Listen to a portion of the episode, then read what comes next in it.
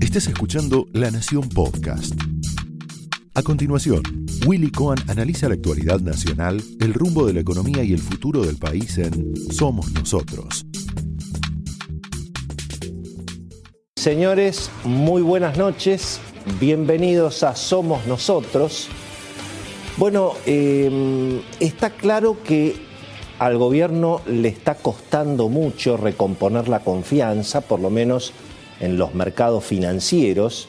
Eh, fíjense que a pesar de que ya van dos semanas después de que se anunció el acuerdo con los acreedores internacionales, la presión sobre el dólar no cede, buena parte de lo que habían ganado los bonos y las acciones argentinas en las últimas, prácticamente la última semana, em, se, ha, se ha perdido.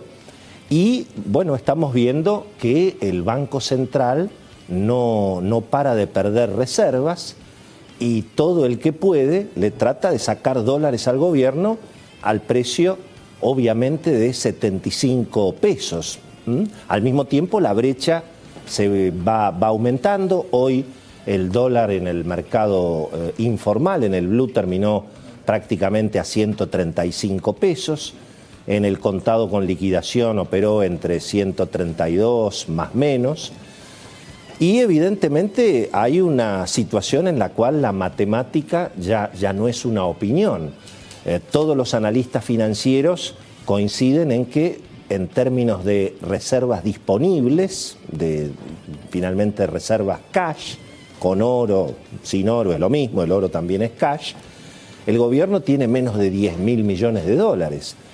Y eso, bueno, prácticamente es dos meses o tres meses de importaciones en una Argentina muy chiquitita, importando prácticamente la mitad de lo que, de lo que debería ser normalmente el flujo de, importaciones para la Argentina, sobre todo las que tienen que ver obviamente con los insumos para, para la producción.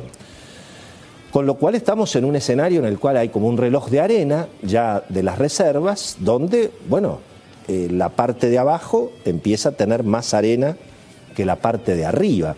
De modo que algo va a tener que hacer el gobierno con el dólar y hoy vamos a, bueno, charlar muchísimo del tema, tiene mucha información obviamente Cecilia Bufflé respecto, respecto de esta cuestión, porque claro, la solución de fondo, la realidad es que no existe, o por lo menos no está disponible, no es que no exista, pero no está disponible. La solución de fondo, bueno, por supuesto, sería un dólar único, libre, sin cepo, con un programa económico que equilibre obviamente el déficit fiscal, bajando el gasto público, en fin. Eh, todo eso no está, y, que, y por supuesto que haya más ingreso de dólares para que se equilibre con eh, un escenario de mucha mayor confianza. Pero eso no está disponible. Entonces, mientras que no está disponible, y bueno, por ahora el gobierno lo único que amaga es en tener un cepo todavía más extremo. De hecho, ya está rigiendo un cepo a las importaciones, se han eh, restringido, en principio se van a restringir las importaciones de autos eh, de alta gama, pero la realidad es que toda la industria automotriz de alta, media y baja gama está compuesta por finalmente autopartes importadas, así que también empieza a haber dificultades con la importación de autopartes, el gobierno supone que va a poder administrar esa situación, y en, principio, bueno, eh, el gobierno también plantea el equipo económico que todavía no se terminó de formalizar todo el acuerdo de la deuda, es decir, no están firmados los contratos, aceptadas las mayorías, emitidos los bonos nuevos, tanto en pesos, en dólares, y una vez que eso ocurra, posiblemente a partir de septiembre, dice el equipo económico, eso eventualmente eh, tienda a, tranquilizar la, situación. Ahora, ¿y si no cede? Porque fíjense ustedes que durante la administración Macri, y digamos en el primer Macri, casi en el Macri eterno, cuando en los dos primeros años del expresidente Macri, con la lluvia de dólares financieros que hubo, nunca la gente dejó de comprar dólares y se vendían más o menos y 1.500, 2.000 millones de dólares por mes. sin cepo, sin brecha y con el mercado totalmente libre.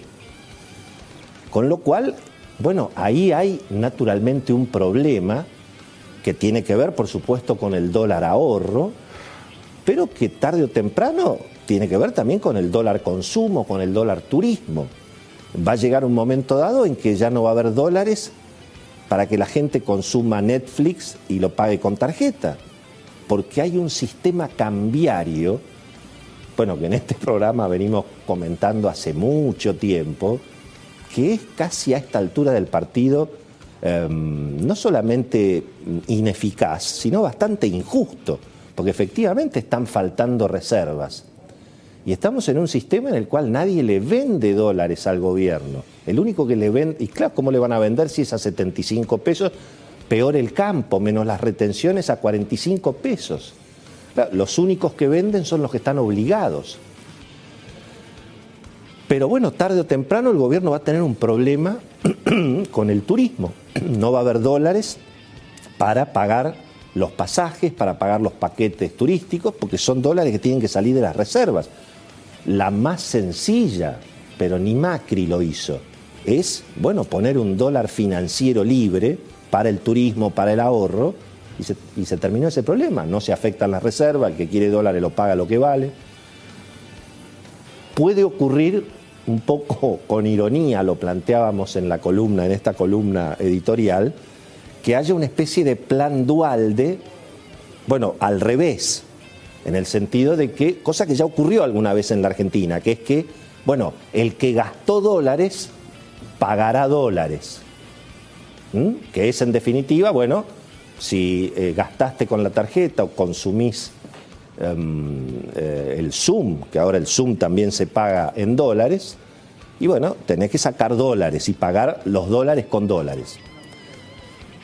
Naturalmente con los dólares declarados, que son los que tiene la gente en la casa, en las cuentas, en fin.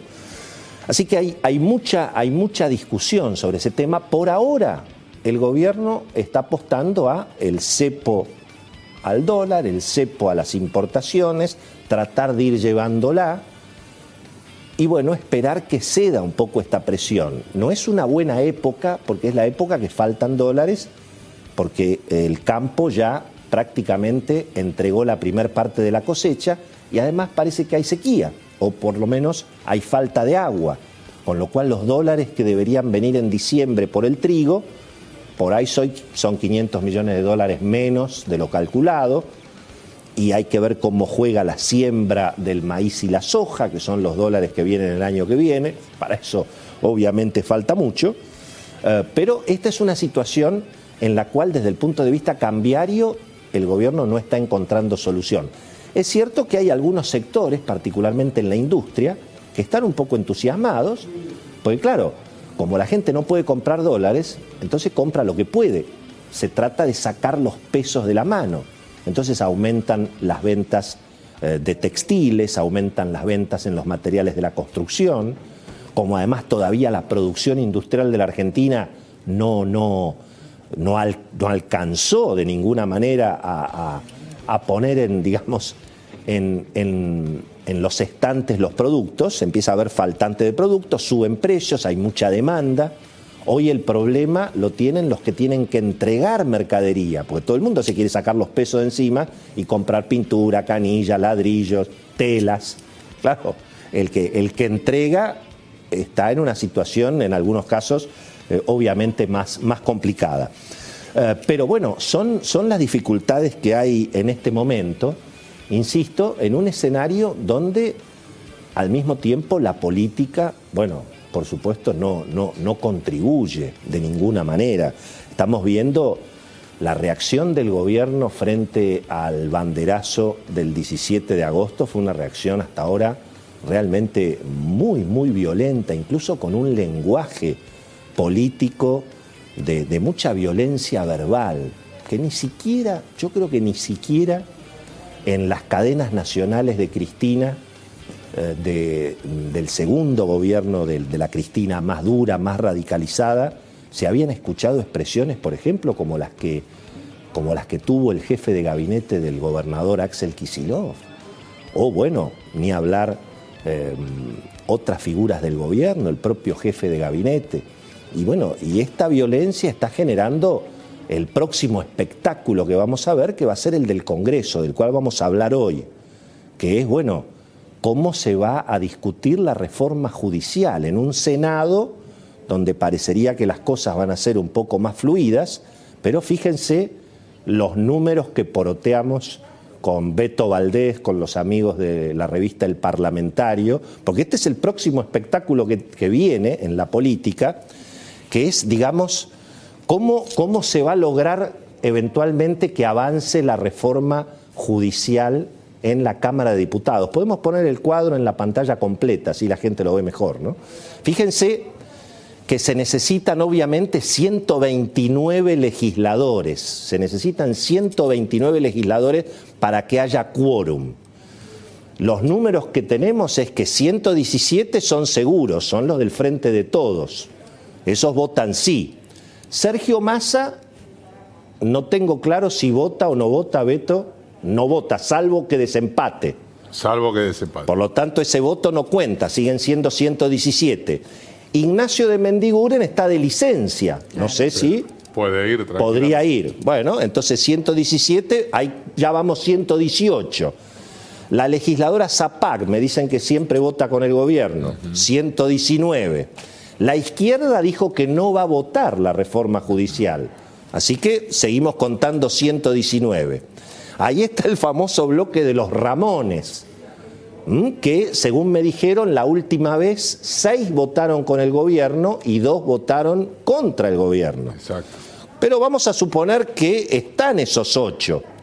Igual al gobierno definitivamente no le alcanza. Por eso acá la clave está en los votos de Labaña, o de los que representan a Roberto Labaña, que ya dijeron no solamente que no votan quórum, sino que yo lo que escuché es que van a tratar de trabar, es decir, que no van a dar quórum, no solamente que no van a votar en contra, y los llamados cuatro de Córdoba, que después Beto nos va a explicar qué es lo que significa en materia política. Pero este es el espectáculo político que vamos a ver fuera de la agenda urgente que hoy se necesita. ¿Qué hacer con el dólar? ¿Qué hacer con la economía?